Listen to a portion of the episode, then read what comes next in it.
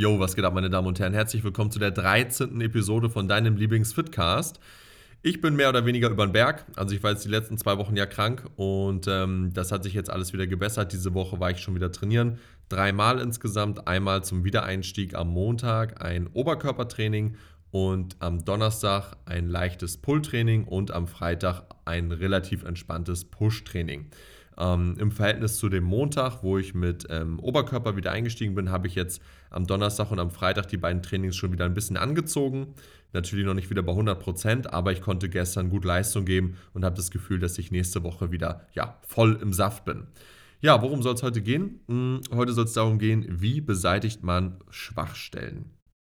Und da hat man ja oftmals so den Approach, mehr machen. Ne? Mehr machen, um Schwachstellen zu beseitigen. Warum auch nicht? Das ist ja immer die einfachste Lösung. Oftmals aber nicht die sinnvollste Lösung. Und wie wir das sinnvoll machen können, das besprechen wir heute. Also, Schritt Nummer eins, wenn ich eine Schwachstelle angehen möchte, ist erstmal sicherzustellen, arbeite ich überhaupt akkurat genug? Sitzt meine Technik? Trainiere ich hart genug? Bin ich in der Lage, den Zielmuskel zum versagenden Faktor zu machen. Und zwar wirklich, denke ich das nicht nur. Oftmals ist es so, wenn man sich Personen anschaut, wo eine Muskelgruppe hinterherhinkt, hat das nicht mit irgendwelchen genetischen, magischen Komponenten zu tun, sondern oftmals ist es einfach nur die mangelnde Fähigkeit, diesen Zielmuskel richtig zu treffen. Zum Beispiel Schultern, nehmen die Last von der Brust weg. Oder sehr dominante Arme nehmen Last von der Brust weg. So war es zum Beispiel jahrelang auch bei mir. Schultern und Arme sind gewachsen. Die Brust ist nicht so gewachsen, wie sie hätte wachsen können. Ähm, liegt aber in meinen Augen nicht daran, dass die Brust einfach eine super schlechte Genetik hat, sondern dass ich einfach nicht in der Lage war, die Brust so anzusteuern, ohne dass Schultern und Arme den Großteil der Last übernommen haben. Und das hat sich jetzt in den letzten Monaten deutlich verbessert und dementsprechend hat sich meine Brust auch schon deutlich verbessert. Ähm, das läuft also. Und ähm, wie kann man da vorgehen? Also man muss immer versuchen, auf jeden Fall erstmal rauszufinden, welche Schwachstellen habe ich optisch oder welche Muskeln würde ich jetzt als Schwachstelle einordnen. Und dann muss man hier einfach erstmal Schritt 1 so vorgehen, dass man im Trainingsplan dafür sorgt, dass diese Muskeln priorisiert werden. Sprich, bevor man jetzt anfängt, den Trainingsplan komplett umzubauen, das Volumen irgendwie zu verdreifachen oder was auch immer, sollte man erstmal mit Schritt 1 anfangen, was wir gerade besprochen haben, Technik und Ansteuerung verbessern. Das heißt, es ändert sich erstmal gar nichts, außer das Bewusstsein in meinem Kopf, dass ich ähm, jetzt technisch sauberer und präzise arbeite, ähm, vielleicht auch nochmal ein Reset mache, was das Arbeitsgewicht angeht und wirklich mich darauf konzentriere, aus dem Zielmuskel zu arbeiten. Auch einmal überlegen, was macht überhaupt der Zielmuskel? Ne? Ähm, wie muss ich meine Ellbogen führen? Auch beim Rückentraining ist das ein ganz, ganz wichtiger Faktor. Wenn ich jetzt zum Beispiel den oberen Rücken trainieren möchte, wofür ist der Trapez zuständig und wofür nicht? Sollte ich meine Schulterblätter jetzt mit nach vorne und nach hinten führen oder nicht? Mache ich, was muss ich beim Latttraining beachten? Diese ganzen Cues, die können neben der Ansteuerung per se auch nochmal extrem helfen. Was muss ich überhaupt konkret machen? außer irgendwie zu drücken, außer irgendwie zu ziehen? Wie sorge ich dafür, dass mein Zielmuskel wirklich so angesteuert wird, dass da was bei rumkommt? Und wenn man das dann alles gewuppt hat und dann auch in der Lage ist, die Zielmuskulatur dementsprechend anzusprechen, dann sollte das oftmals schon genügen tatsächlich. Ähm, vor allem, wenn du dann auch irgendwann den Skill so stark verbessert hast, dass durch deine Präzision, durch deine Intensität im Training mit jedem Satz wesentlich mehr im Muskel ankommt, musst du auf dem Papier nicht unbedingt mehr machen. Weil das, was auf dem Papier steht und das, was im Muskel ankommt, das hat nicht unbedingt was miteinander zu tun. Ähm, zum Beispiel ist es so, bei mir, ich kann meine Arme extrem gut ansteuern.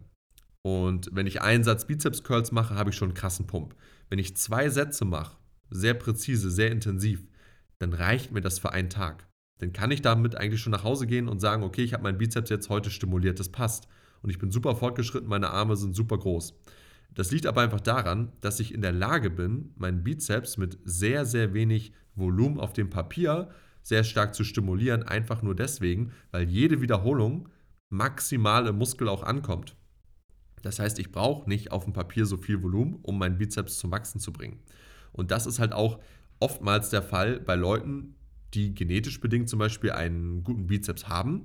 Die spüren den auch gut. Ne? Die können den ansteuern, ab Wiederholung 1, nach einem Satz platzen die Arme schon und dann Leute, die Probleme haben, ihre Arme zum Wachsen zu bringen, die haben das Problem, die steuern ihre Arme sehr schlecht an, müssen 10 Sätze machen, haben irgendwie noch nicht mal einen richtigen Pump. Und das sind auch so Indikatoren, die halt bestätigen im Prinzip, dass nicht so viel im Arm ankommt, wie es könnte. Und das gilt es zu fixen. Diese Ansteuerung, dass man im Prinzip aus einer Schwachstelle, was die Ansteuerung macht, erstmal eine Stärke macht und dann wird diese Schwachstelle auch irgendwann muskulär zu einer Stärke unter Umständen werden. Wenn man dafür sorgt, dass die Ansteuerung genauso gut funktioniert wie bei einer Stärke. Das ist aber unter Umständen ein langer Weg und ähm, da muss man geduldig sein, wie alles in diesem Sport und einfach die Zeit mitnehmen, die es dafür benötigt, beziehungsweise die Zeit einkalkulieren. ja, das ist so ein Weg, wie man das Ganze macht. Wenn man das Ganze gemacht hat und man hat das Gefühl, okay, alles ist auf Optimum, ich kann jeden Muskel perfekt ansteuern, dann wäre der nächste Schritt, dass man dann im Trainingsplan selber priorisiert und zwar eine mögliche Schwachstelle zum Beispiel ganz weit nach vorne im Trainingsplan ähm, packt. Zum Beispiel die Beine. Beine sind eine Schwachstelle. Das heißt, mein erster Trainingstag am Montag ist ein Beintag. Und davor am Wochenende hatte ich zum Beispiel Pause. Das heißt, ich bin maximal erholt am Montag Beine zu machen. Und alles, was danach kommt in der Woche, kann man dann auch nach Prioritäten ordnen. Ne? Also sprich zum Beispiel, zweite, mh, hm, zweiter Fokuspunkt ist vielleicht die Brust. Dann mache ich die Brust am nächsten Tag. Oder ich habe vielleicht auch einen Pausentag in der Woche.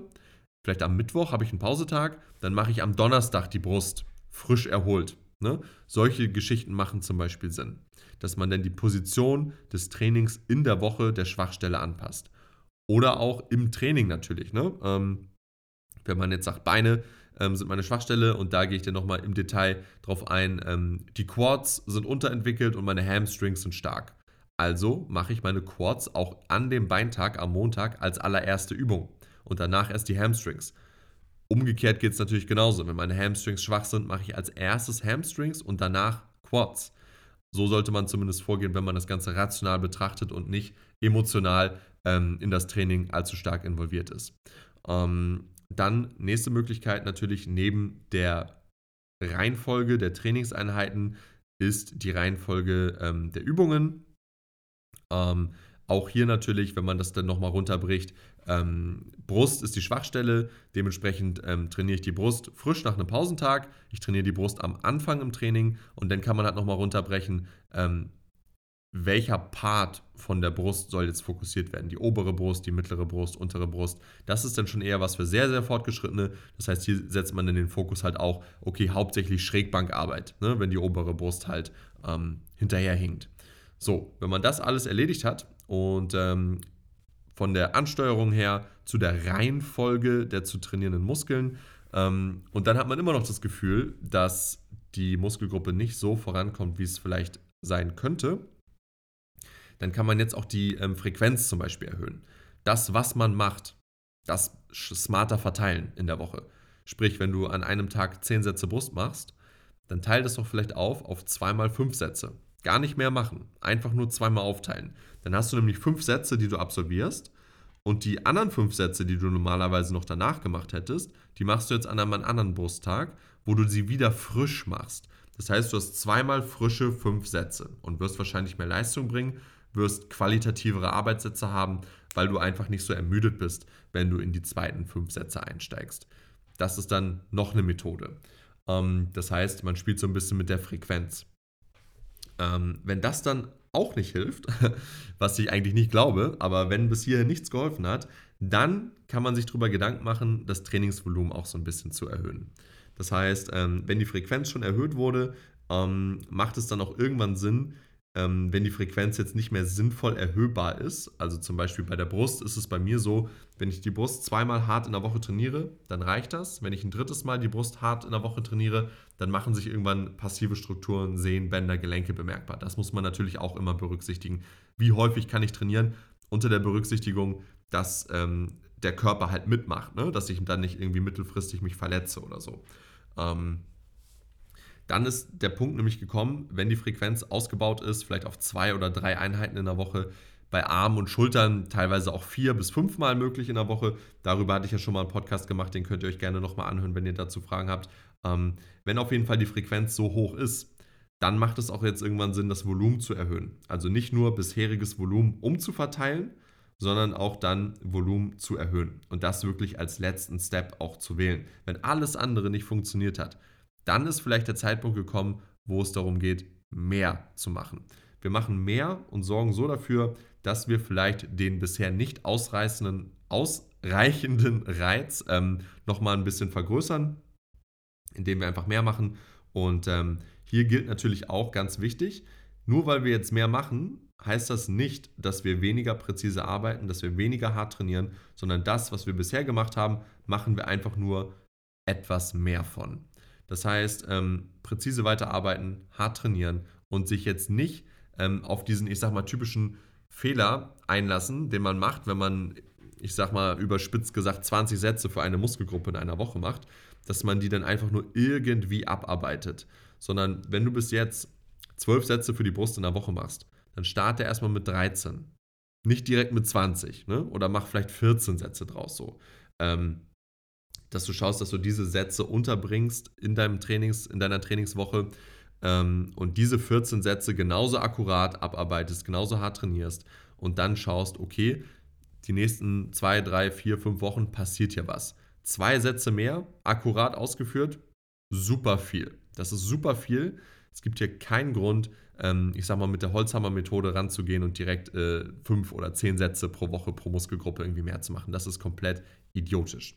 Ähm, ja, und wenn ihr diese ganzen verschiedenen, ich sag mal, Level ansetzt, dann könnt ihr eigentlich auch jede Schwachstelle beseitigen. Ihr müsst nur geduldig sein und das Ganze gegebenenfalls Monate, Jahre durchziehen, wenn ihr gewisse Muskelgruppen über Monate oder Jahre halt auch falsch in Anführungsstrichen trainiert habt, beziehungsweise so trainiert habt, dass halt nicht das ankam, was ankommen sollte. Ja, also nochmal zusammengefasst, ähm, wir starten mit der Ansteuerung, der Technik, der Intensität. Das muss sitzen. Wenn das sitzt und es geht trotzdem nicht so voran, dann kann man sich über die ähm, Priorisierung im Plan selber Gedanken machen, sprich Reihenfolge der Trainings anpassen, Reihenfolge ähm, der Muskeln im Training anpassen, sprich Brust als erstes im Training abarbeiten, wenn Brust der Fokus ist. Und dann kann man sich Gedanken machen über die Übungsauswahl im Training, welche Übungen passen für mich, ähm, welchen Fokus habe ich speziell, ist es die obere Brust, die untere Brust, was auch immer. Und dann kann man irgendwann anfangen, sich über die Frequenz Gedanken zu machen, okay, wie kann ich mein Volumen vielleicht noch sinnvoller splitten, als ich es ohnehin schon gemacht habe? Macht es Sinn, statt zweimal in der Woche das dreimal in der Woche zu machen? Habe ich das Gefühl, dass mein Workload dadurch qualitativ hochwertiger wird oder eher nicht? Hat das einen Benefit oder nicht? Kann ich das langfristig machen, ohne mich zu verletzen? Ist der Trade-off das wert? Ähm, und dann als allerletztes halt das Pensum erhöhen mehr machen auf dem Papier, mehr Sätze machen. Unter der Prämisse jederzeit, dass das Volumen qualitativ bleibt, ne? dass die Arbeit sauber bleibt, dass die Intensität weiterhin hoch ist. Und ja, so kann man im Prinzip jede Schwachstelle ausmerzen. Wenn du dazu Fragen hast, schreib mir gerne bei Insta und dann können wir uns ja gerne mal drüber unterhalten. Ähm, ja, ansonsten wünsche ich dir erstmal noch ein schönes Wochenende und wir hören uns nächste Woche.